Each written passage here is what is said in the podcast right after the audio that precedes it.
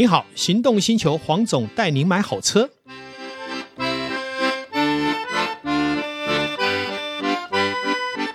黄总带你买好车，再次线上一起跟全国观众、听众，好，不是观众，我们这个是只能听不能看哈。好，跟听众来聊这个幸福事。嗯，Hello，各位听众朋友，大家好，我是导叔导观众。哎，黄总，我很想知道一件事情呢，像你之前因为在知名的汽车商担任了这么久的工作，是为什么当初毅然决然说退就退？哦，这是一个很大的决心的，为什么、啊？是应该这样说哈。当年呃，不管是豪车品牌或是韩系品牌的经销商哈，其实也不是当年，现在更是这样哦。就是说，在投资是一个无底洞，嗯，新车公司的投资其实没有你想象那么容易啊。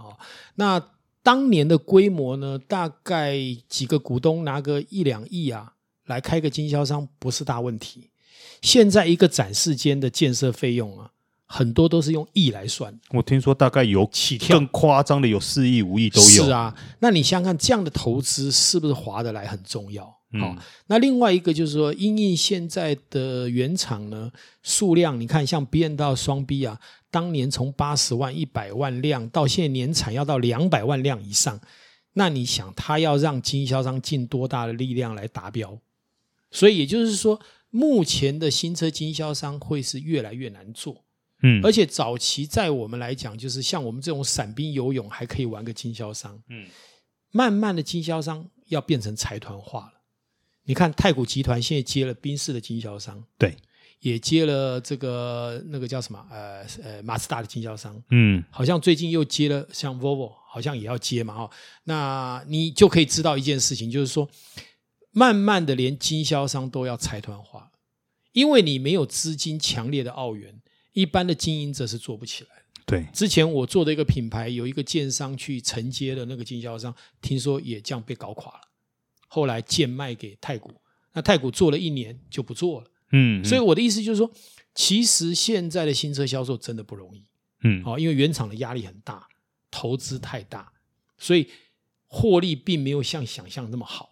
除非是主流品牌，嗯，可是主流品牌呢，你虽然赚了钱，你还是必须拿回来什么大量的拓点，因为你是主流品牌嘛，你卖得好嘛，原厂就会压迫你更多。他觉得你是应该的，对，那其实是恶性循环。所以我后来就很不喜欢这种一直不断的重复在做这种所谓的呃资金一直不断的扩张，不断的找寻新的资金跟新的股东，嗯，好，资本额要不断的扩大，嗯，当然在商业形态这是必然的。但是我们如果要活得快乐，其实这样子不断的这样作业，未必是一个很幸福的事情。所以我这几年就慢慢的想，我们既然是一个比较属于个人投资者，嗯，不是一个财团，我们是不是做多一点线上、嗯网络的？你看这一波的疫情，不是又加深我们这个的能量吗？对，更何况这这几年，当然也有幸能在媒体。有做一些曝光，嗯，那所以有很多的车商呢，也知道我乐于跟人家做合作，嗯，所以比较有诚信、比较优秀的车商会跟我合作，所以我连接他们的陆军，我可以减少我的陆军，嗯，那因为减少陆军是不要做太多重复的所谓的装潢、租金投入，甚至于连业务都省掉了，那我们是不是可以把我们的商品的价格卖得非常合理？而且可以提供最好的品质。哎，那让黄总听起来的话，我还是有一点模模糊糊的。嗯，你要不要再更具体说明一下？你觉得未来的汽车销售它应该要怎么走？包含说你现在正朝着什么样的一个方向去进行？是应该这样讲，未来的汽车销售，甚至于我们来看一件事情，特斯拉连展示点都不想做了。嗯，对不对？他目前在台湾有的展示点连业务都没有了，它就是一个产品解说员。你可以在线上直接订，对。好，我们再回过头来，以新车来看，其实经销商跟总代理加总起来毛利大概在二三十趴，嗯，也就是一个原厂卖一百万的车，二三十趴的毛利会消耗在经销商跟总代理身上。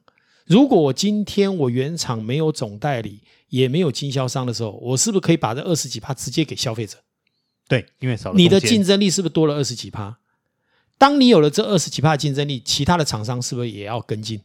嗯，所以未来没有店面是很正常的。可是这样听起来又有点矛盾，因为没有店面，嗯、但是消费者又没有办法实际去看到车，这感觉上又有点矛盾，然后又好像感觉又缺乏有一个专责的人为你做服务，或者说去帮你解决一些问题。这个就是我们讲商业业态衔接的问题，这个是一定会克服的。嗯、我刚刚讲嘛，现在特斯拉就是采用这样的逻辑嘛。对，好，那未来甚至于他们连连那个台湾唯一的点，好像听说都都要像国外一样，连这个都不要有。那我们来看宾士最新的电动车，不是也是采用线上预购吗？对，所以它才可以用这么便宜来卖啊。他如果今天还是用传统的方法，他就卖不到，可以用三百万来供应了。因为他必须要把成本堆叠上去。对，所以我就说，未来的中古车也是一样。但是这对中古车的想象空间便会更大啊。那好，这个时候你线上的服务跟线上的形象很重要。嗯，因为没有人会觉得跟黄总买车会买到事故车。嗯。那像我最近跟 Andy 老爹合作的平台，也是做这一件事情。他在线上是很有形象的，对，我在专业的部分是有形象的，对。我们两个结合起来以后，他的粉丝，他的想要买卖车的，询问他以后，就透过我去张罗这些车源。那是不是就是一种非常有诚信，而且可以下降成本？为什么？因为我们这些车源都是业者手上的，或是我们自有的。嗯。可是呢，因为我不透透过店面呢，我是不要业务员去贩售，不用给他佣金。嗯。然后不要店面的租金，那我是不是可以卖最好的产品，最便宜的价格？嗯嗯。这个就是我讲的，就不可能每一家店面都收掉，但是一定会有这种虚拟店面会出来。那虚拟店面当然。如果每个人都做虚拟店面，我我跟谁买？那所以比较有形象的贩售的人，嗯，或是专家，他就成为一个市场未来会很重要的主流啊。那当然，传统的商业不会完全埋没，但是它是会渐渐的消失。就像我刚刚讲的，以前的经销商，你有个五千万、一亿，你就可以做了。现在对不起，一个修润就上亿了。所以未来的经销商是财团化，那你就可以看到这个趋势嘛。我知道的某一些中古车商跟我讲，他还要拓点，我是告诉他们不必了，那个是财团在做的事情。你再继续拓点，你会把你现有的资源整个葬送掉。嗯，你不如做精致的点，因为一加一不见得等于二。那你要做那样的点，你只有一件事，就是比方说你是一个大的集团，你是一个财团才能做。嗯，也就是未来所谓连锁店，那个不是一般业者可以做的。因为你看租金越来越贵，对，成本越来越高，原物料越来越贵，那这些都会让你在控管你的毛利率，还有你在经营上面会出现很大的风险危机。嗯，当我们理解这风险危机不是一般的业者可以承受的时候，你为什么要执迷在传统你看到的那种不断拓点的业态呢？嗯，等于是思维上要去做改变。对，我们。讨论的这个投资来讲，基本上并不是说我们消极，而是我们看到未来的趋势。这样的持续拓点的一般的业态，很可能三年五年就慢慢会被瓦解，十年以后可能连这种都看不到了。嗯，这是我的推断，但是呢，不代表一定是正确的，因为也要看整个消费市场环境趋势。可是你看，疫情就引导这个更快了，对，往这个推动的力量更大更大了。对，那黄总，我好奇的一点是，那既然这种虚拟商店在开始逐步的兴起了，那尤其像以汽车这个部分的话，那如何对消费者做出承诺跟保护呢？哦，当然，我刚刚讲嘛，就是说，因为你有一定形象的业者，他有一个好处是，他不容被破坏任何一件事造成他的损失嘛。嗯，因为形象就是资产。对，那如果你没有形象，当然你就没有资产的问题嘛。那你当然可以随便破坏了再重建，嗯，所以我就说，其实消费者就是什么，市场上能见度很好的，不管是汽车媒体人或是专家，哦，他们来营造这样的一个空间的时候，他一定会守得很紧，而且他本身因为是专家提供的资讯各方面，也就是在所谓的上游的品质嘛，嗯，所以我才会说，这个是未来的新形态的业态，也是因为我有看到这样的业态，所以我慢慢逐渐把。我们讲的传统的店面陆军要减少，嗯，而是强调在线上做服务，而且线上服务服务的人可以更多，可是我成本没有增加，那成本没有增加要做什么事情？回馈给消费者，你知道吗？Costco 它有一个很大的优势，为什么大家喜欢去买它的东西？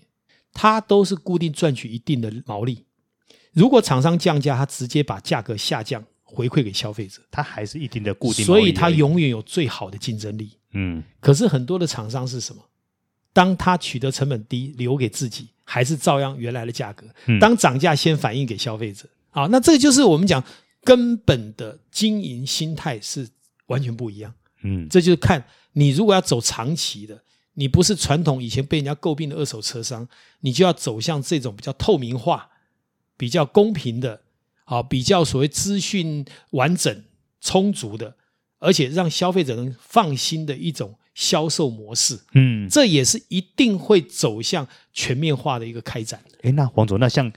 依你最近的经验来说，您觉得经过疫情之后，消费者对于这种虚拟商店的概念的接受度如何？已经很习惯了，很习惯了吗？你看嘛，前一阵子是不是大家都不方便去看车？对，虽然成交量有下降，它并没有消失啊。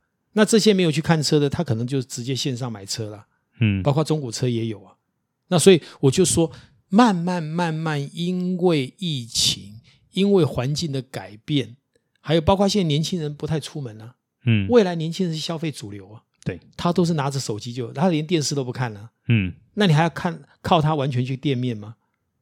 店面不会消失，但是它会慢慢没有，就它可能只是维持到一定的比例而已，对，然后维持到一些基本功能。是，那你要知道店面越开越多啊，嗯，所以你就是你开店面就是红海，你就是跟一堆的对手在竞争嘛，嗯，我们当然要早点看到这个，不要再搅进去了嘛。哇，不行啊！那如果说以后店面越来越少的话，那是不是代表的越来越多的人需要去做一些更进化的转型呢？是啊，这个没有办法，这个世界的推演就是这样。好，我再讲一个很重要的逻辑跟观念，跟现在一样就不叫未来。未来是什么？未来就是跟现在不一样。嗯，如果我的皮肤十年以后跟现在一样，那就不是未来的黄总，因为皮肤一定会变嘛，除非你去整形。那整形以后，那个皮肤还是不是真的自然的嘛？同样的。我们的生产的业态，或是我们经营的项目，十年以后如果是一样，那是可耻的。你没有进步，文明的推进是进步，所以所有的不管是销售，不管是经营，不管是理念，都要随着时光的演进去改变。我还是要说一个很重要的逻辑：如果跟现在一模一样的，就不是未来。就是现在，嗯，难道我们十年以后还踏在现在这个台阶吗？嗯，那我们是不是应该要去拥抱未来，开创未来？嗯，就从自我改变开始。对，但是有个先决，最重要的条件就是，也需要像黄总这种呃重量级，然后有信誉的人，陆陆续续加入我们的中会的事业。我会去号召很多这样的人。对，那这样在呃这种虚拟商店的平台才能够越来越成长茁壮。那你要知道，虚拟商店并不是造就你的困扰。是造就第一个更诚信、成本更低、更安全的交易机制，这才是我们做这个虚拟平台最重要的逻辑。嗯，好，那今天我们跟黄总聊到中古车的未来，其实也还蛮有趣的。未来我们希望跟黄总能够再多聊一些中古车的事情。那今天这一集我们先到此告一段落啦，感谢大家，嗯，谢谢大家，嗯，拜拜。拜拜。